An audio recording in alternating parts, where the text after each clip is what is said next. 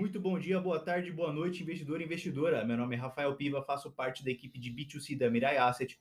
Hoje é 7 de outubro de 2022, uma sexta-feira, e começa agora mais um Momento Economia e Mercado com os principais assuntos dessa semana, que foi bem movimentada. E comigo, claro, os mestres da equipe de research. Fala, Julião, tudo bem? Tudo bem.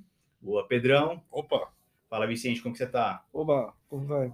Maravilha, maravilha. Vamos começar com ele, então, o Julião, economista-chefe aqui da Mirai Asset. Julião, primeira semana após primeiro turno, muita coisa aconteceu, perou nos Estados Unidos, dados do varejo brasileiro, agenda econômica dos candidatos, enfim. O que, que você conta para gente? Bom, saíram os dados do Peru agora de manhã, né? Veio uma expansão de vagas em 263 mil vagas é, geradas no mercado de trabalho ainda apertado, né? já que a taxa de desemprego está em 13,5% da PEI, ou seja, segue gerando empregos na economia americana, uh, e esse excesso de pessoas ingressando no mercado, uh, uh, e também o excesso de vagas também. Então, o que se observa é que tem mais vagas sendo geradas do que, do que emprego gerado, do que, do, que, do que pessoas entrando, ingressando, o que vem gerando uma pressão na inflação pelo lado do, do, dos rendimentos. Né? Os rendimentos estão aumentando num nível muito forte. É, isso preocupa. Daí a postura do Fed mais rocks, mais, mais dura, né?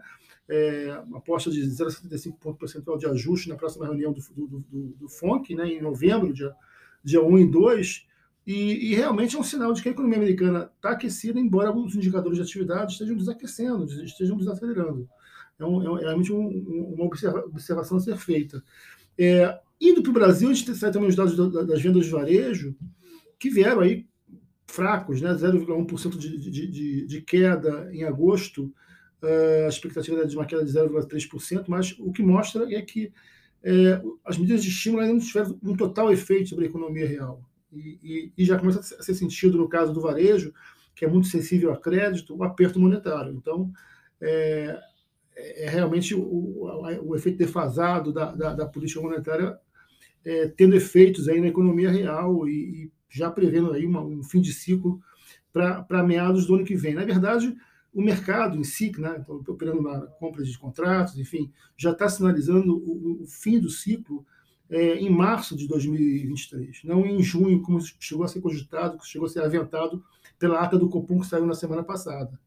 Né. Então é importante a gente observar, já, já se trabalha com uma, realmente com, com o início do corte em, em, em, março, embora isso vai se confirmar com os indicadores, com a inflação se comportando, não é, um, não é uma, uma, uma, um fato definitivo. Né? Bom, o, o importante é, é, a gente está agora de olho na eleição. É, eu estou observando os movimentos dos dois candidatos, Lula e Bolsonaro, e sempre muito atento ao que me interessa, que são as, as agendas econômicas de ambos. Né? Uh, Lula vem, vem, sinalizando que, que vai debater o, o fim do, do, teto dos gastos. Né? Importante que se diga, os tetos dos gastos foi criado em 2016 como emenda constitucional. Uh, na verdade, ele, ele criou um, mecanismo de correção é, das despesas a partir da inflação passada, do período, período anterior. No primeiro momento foi de junho em junho, na verdade não do ano fiscal, mas, mas de, de, do ano fiscal americano, talvez, é, europeu.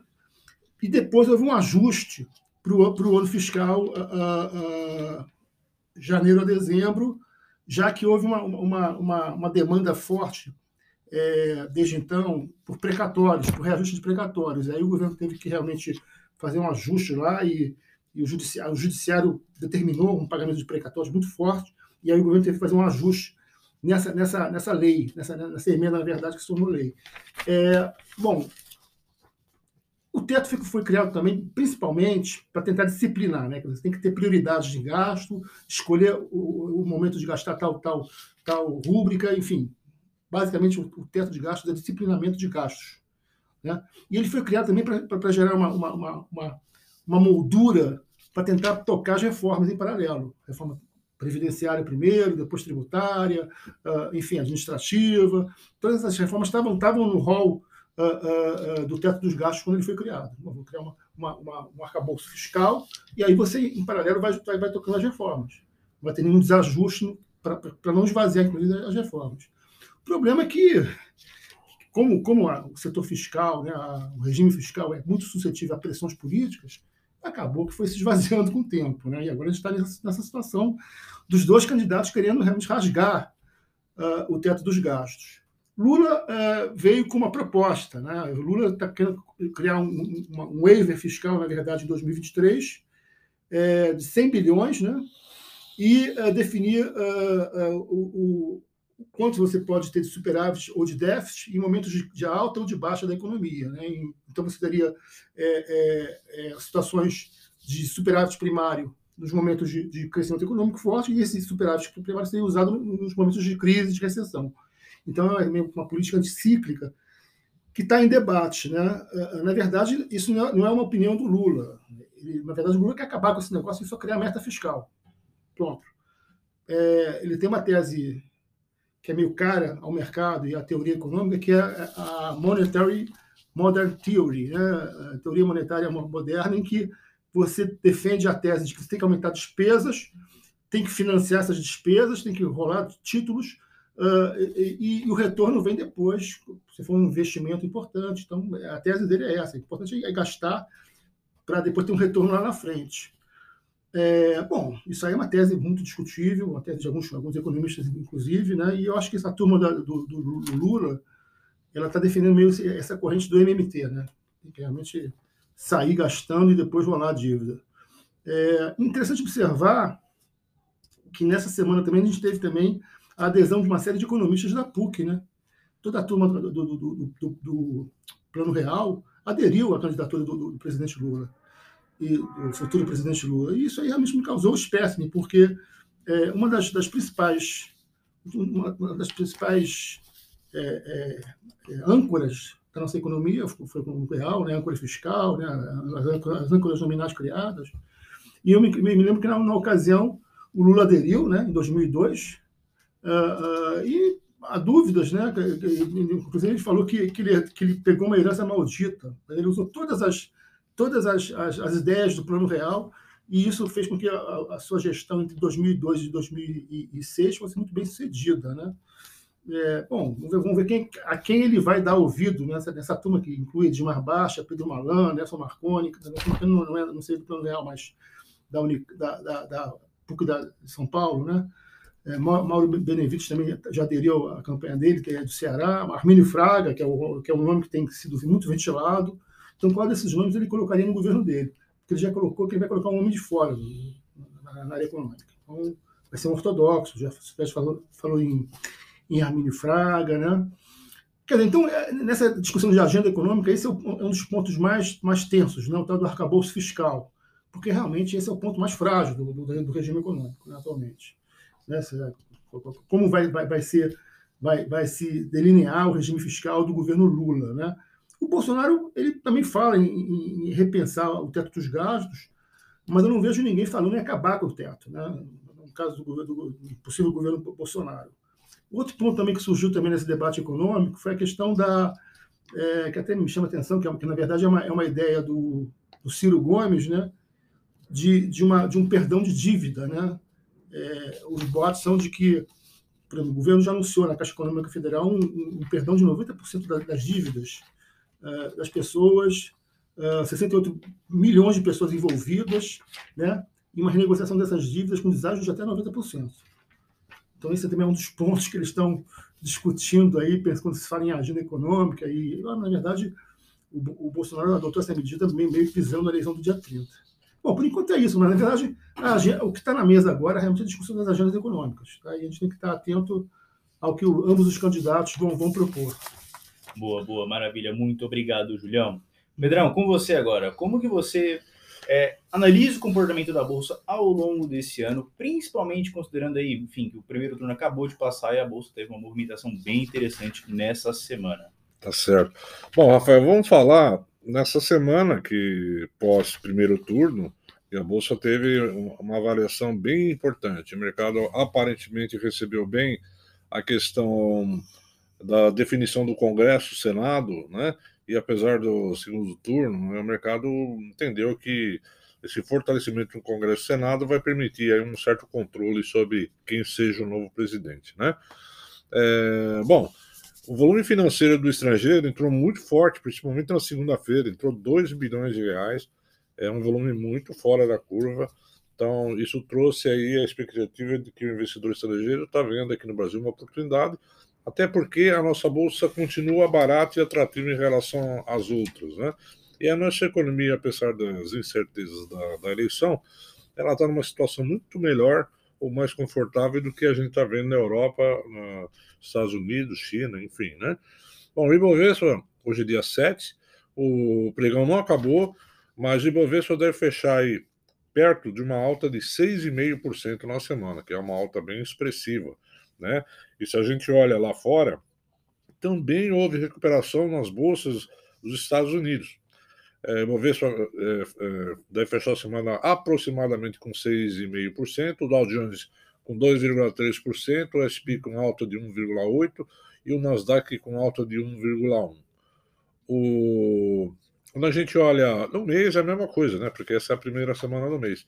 Agora, quando a gente olha no ano, é... lembra que a gente falou aqui na semana passada que o Ibovespa estava subindo no ano 2%, né? 2, 3%. É, já está acumulando no ano uma alta de 11,8%, e logicamente as bolsas dos Estados Unidos apanharam muito esse ano, né? Então, enquanto a gente sobe quase 12%, o Dow Jones está caindo 19% no ano, o S&P 24% e o Nasdaq caindo 32%. Desculpa, 32%. Então, assim, é uma, é são lados opostos bem representativos. Em relação ao dólar, essa semana o dólar saiu de 5,39 na sexta passada para 5,20 hoje, né? uma queda de 3,5%, e no ano uma, uma queda de 6,8%, saindo de 5,58 em dezembro é, do ano passado. É, fluxo de investidor estrangeiro, como eu falei, então, a gente teve na semana entradas importantes, né, dia 3, 4. Dia 5 foi o último dado divulgado pela B3. Nesse dia entrou aqui um saldo líquido, né? É, entre compras e vendas do investidor estrangeiro, um saldo líquido positivo de 530, 576 milhões de reais, acumulando no mês um saldo positivo de 4,2 bi de reais. Lembra que eu falei que na segunda-feira pós-eleição, entrou 2,2 bi. Né? E no ano pulou para 76 bilhões é, de reais de saldo líquido positivo de investidor estrangeiro. Então, assim, é, pessoal olhando o Brasil, agora vai para o segundo turno, vamos ver como se comporta esse fluxo. É, hoje, aparentemente, agora, é, no, no, na parte da tarde do pregão, após cinco altas consecutivas, o Ibovespa está perdendo tração. Como a alta na semana é 6,5% e já está considerando essa queda de quase 1% que acontece agora, pode significar aí uma realização pontual é, com ganhos interessantes, né? Boa, maravilha. Agora, ainda sobre bolsa, mas sobre uma empresa específica, uma das maiores da bolsa, no caso a Petrobras, essa semana a OPEP+ decidiu cortar drasticamente a produção de petróleo daqui para frente. E a gente quer entender como que isso afeta a Petrobras. Então, na verdade, essa postura do OPEP+, em cortar 2 milhões de barris dia, é uma questão estratégica, o preço do petróleo vinha caindo e, logicamente, os produtores gostariam que o preço voltasse a um patamar interessante, né? É, então, isso já se refletiu no preço do petróleo, no próprio, na quarta-feira, né, quando teve a reunião do OPEP, o preço do petróleo mostrou uma forte recuperação, para ter uma ideia, hoje o WTI é 89 dólares e o Brand, né, que é o referencial para a nossa Petrobras, já já está 95 dólares. E a expectativa é que com essa medida, que deve aparentemente ela vale até o final de 2023. É claro que eles vão revisar no caminho, vai depender muito da, de como a economia se comportar, seja em termos de recessão ou se uma recessão mais branda ou mais forte, enfim, para eles poderem é, alterar. Mas a princípio isso vai até o final de 2023 o que já fez aí muitos avaliadores aí do setor acreditar num preço de petróleo é, para o começo do ano que vem na faixa de 115 dólares o barril, né? É, então, logicamente, se a gente tiver uma alta de preço de petróleo lá fora, isso vai bater, vai influenciar o preço das ações das empresas de petróleo no Brasil, não só a Petro, mas como as outras menores, né? E, lógico, tem o efeito dólar também que impacta. Mas aí fica muito uma questão da defasagem de preço, porque o que acontece? O, o preço do petróleo subiu, aí o, fizeram uma série de medidas para baixar imposto, tudo mais, conseguiram é, reduzir esse preço de petróleo, do diesel, da gasolina, do, do diesel no, no posto, isso acabou até ajudando na deflação que a gente teve nos últimos tempos, né, nos é, meses. E existe hoje, interessante, com essa alta recente aí, é, aí tem um, todo um, um, apelo político. Né? Lá atrás, quando o preço subia, havia uma pressão é, culpando o governo. O governo conseguiu baixar o preço do, do combustível por redução de imposto, mexendo com os estados, enfim, tudo mais. E hoje, com essa alta do preço do petróleo, começa uma pressão política para que se aumente o preço dos combustíveis. Mas nós estamos no mês da eleição, né? Então vocês já percebem que tudo tem um, um cunho falso né, nessas apelações que a gente está vendo. Para ter uma ideia da defasagem hoje, uh, o preço da gasolina aqui no Brasil está 9% abaixo do preço internacional, ou 32 centavos de reais. E o diesel está 11% abaixo aqui do que é praticado lá fora, o que dá 0,62 centavos de reais. A flutuação dos preços da, do combustível tem sido muito importante. É, logicamente, essa defasagem flutua, porque não é só o preço do petróleo, é o dólar também. O dólar caiu, né? É, então a gente tem que ver é, como é que vai se comportar isso. A Petrobras já comunicou que não há por que mexer em preços agora, justamente nesse momento, é claro, né? Mas é, é, é porque flutua muito, né? Essa defasagem existente hoje, há três dias antes, não tinha, né? Então não pode, você não pode. A Petrobras não, não trabalha com esse negócio de três dias mudou, ela já vai subir ou, derrubar preço. Ela tem que esperar um, um período, né, para fazer um, um consenso, uma, avali, uma avaliação disso aí, né? É, bom, ah, fica aqui também uma, hoje uma grande dúvida que tem, é, uma eventual mudança no modelo PPI, né, o, a relação de preço, preço do petróleo internacional com os preços praticados aqui no mercado interno, que leva toda essa, está defasado, não está defasado, vai subir, vai cair. E o que a gente tem aí é uma visão, olha, o governo Bolsonaro interferiu nos preços, mas ele não interferiu no PPI, né? A, a, política de preço continua, o que ele fez foi baixar imposto. Né? Foi baixar imposto.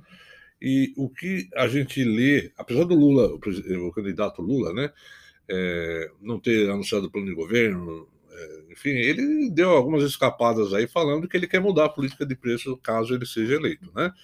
O que seria extremamente negativo para a Petrobras, porque caso isso é, você retire isso, você tira toda a possibilidade da empresa ser competitiva no mercado internacional, porque ela vai, ela vai ter que trazer petróleo a um preço, vender por outro. É, e isso a gente já viu essa novela no passado. Uhum.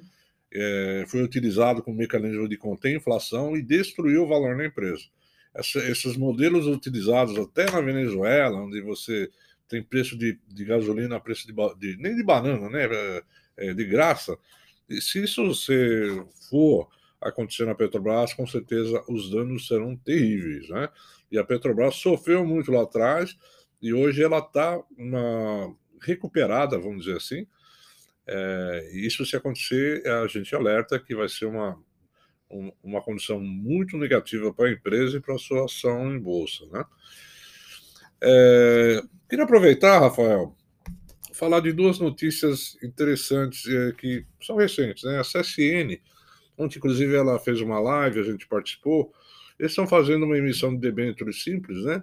1,5 bi de reais, que busca. Não, não, tem nada estratégico aí, não. É, capta, é captação, toda empresa faz captação, troca de dívida, reforço de capital de giro. Então, ela optou em fazer uma emissão de debêntures justamente para esse, esse sentido, né? É, não tem nada estratégico aí. A empresa fez uma apresentação na live é, mostrando, no caso do minério de ferro, uma expectativa que a gente já até falou aqui, que também eu compartilho, de que o preço do minério de ferro, o preço médio do minério de ferro, deve continuar na faixa de 100 dólares, e no caso deles, eles falam de 100 a 120 dólares é, no final de, desse ano e para o ano que vem. E acreditando muito numa recuperação, uma retomada da economia da China via é, pacotes de infraestrutura e coisas do gênero, o que vai acabar demandando mais minério de ferro. Né? É, então, uh, chama atenção para isso, é, confirmando essa expectativa de preço. Tem algumas casas aí, alguns analistas com uma visão mais pessimista, 80, 90 dólares para o ano que vem, mas eu, eu, eu continuo com a minha visão que 100 dólares preço médio para o ano que vem ainda é aceitável. E falando em minério de ferro, a gente pode deixar de falar da Vale, né? E sai, acabou de sair uma notícia muito interessante aqui, que a Cosan, o grupo Cosan, ele, adquiri, ele tinha uma participação pequena na Vale, nada, nada expressivo, 1, alguma coisa por cento, e ele está aumentando a participação para 4,9% do total das ações, né? E pretende chegar até 6,5%. Isso não é mudança de controle, não é nada disso, ela aponta isso como uma estratégia de diversificação. O grupo COSAN é um grupo muito grande, está buscando novas, novos ativos no mercado, já comprou Porto, está comprando muita coisa né, para diversificar a carteira. É, agora há pouco, as ações da Cosan entraram em leilão, vai mostrar uma queda grande. As da Vale, que estavam subindo forte, perderam tração. Mas como a bolsa virou, é, como ela subiu muito isso ao longo da semana, e a gente está chegando no finalzinho do expediente, a gente entende que isso é mais não por essa operação, até porque ela, a participação que ela vai ter lá na frente é, é, é importante, mas não é decisória, né?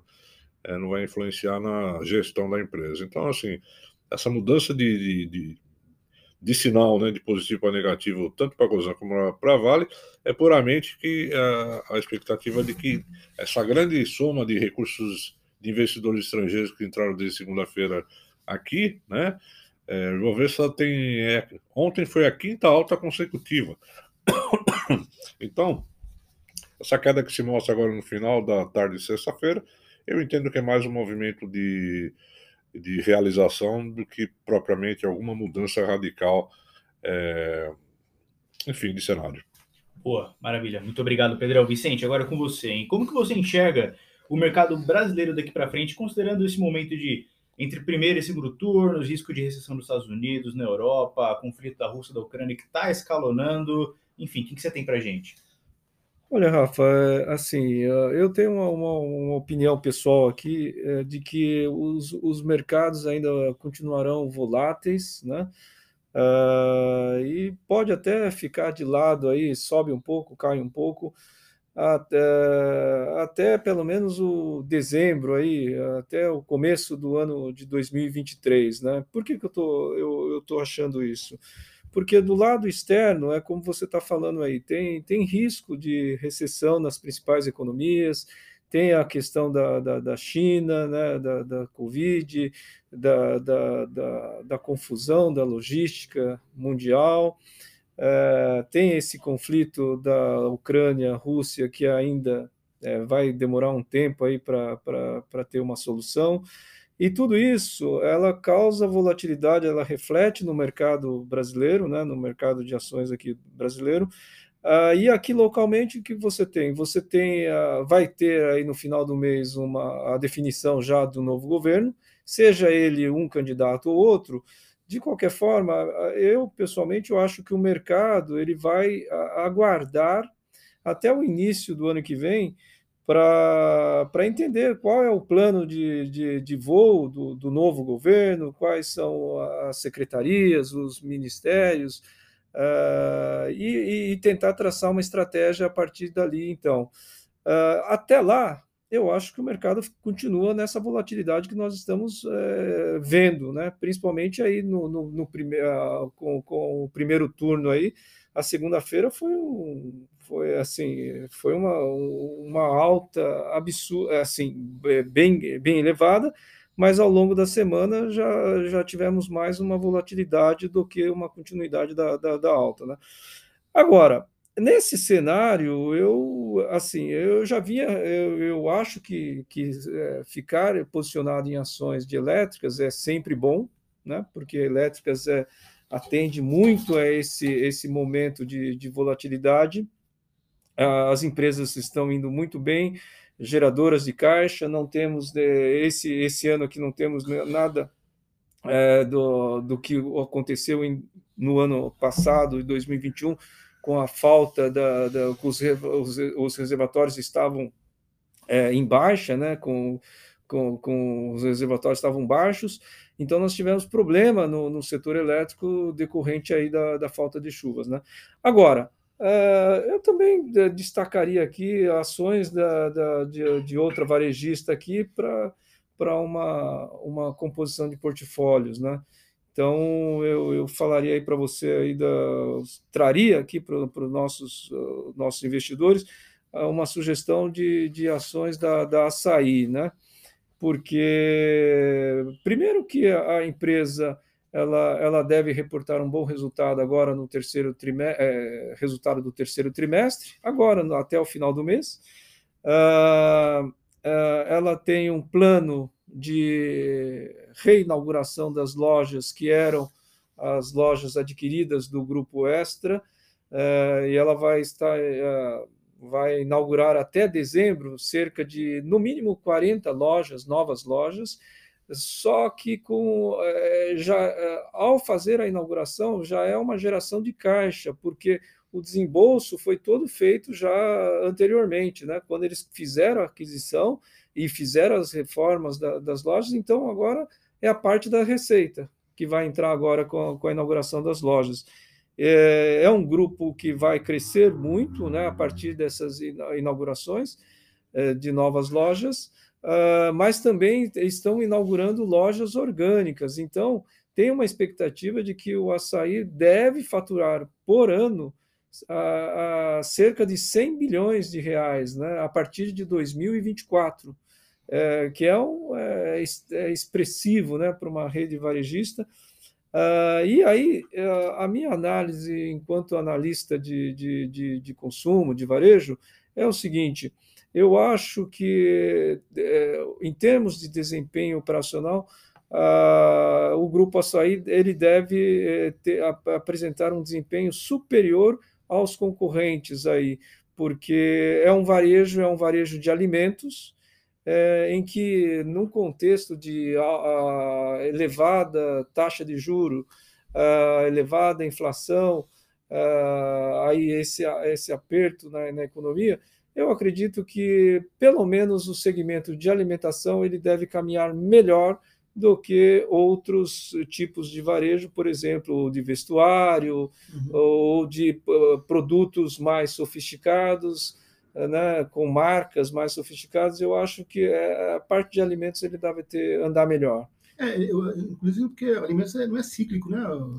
É sempre demandado, né? É sempre demandado. Então, e, e, a, e, a, e a característica do, do açaí que nós estamos falando aqui é que ela não vende somente para pessoa física, ela vende para pequenos restaurantes, uhum. é, bares. Então, é, é atacarejo. Ser, é atacarejo. É o modelo é atacarejo. Uhum. E com um preço menor para que tenha margem, o pequeno comerciante tenha margem também, né? Por isso que esse é o segredo do, do atacarejo. É, ele vende em maior escala e com menor preço, né? E, é esse modelo. Você tá, nós estamos saindo da, da pandemia e todos os pequenos comércios estão é, renascendo, né? É, então, é, eu acho que a, empresa ela aproveita esse momento e com mais as lojas que eram do, do Extra, é, vai, eu acho que eles atingem o planejamento e, e, e, e consequentemente, as ações da, da empresa devem refletir positivamente a todo esse movimento. Né? Boa, boa. Vicente, muito obrigado.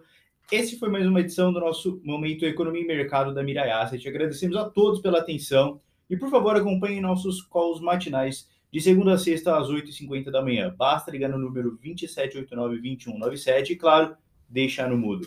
Você é mais do que bem-vindo. Senhores, muito obrigado pela presença de todos. Muito obrigado a você que nos ouve e até a próxima. Tchau, tchau. Tchau, tchau. Obrigado, Rafa.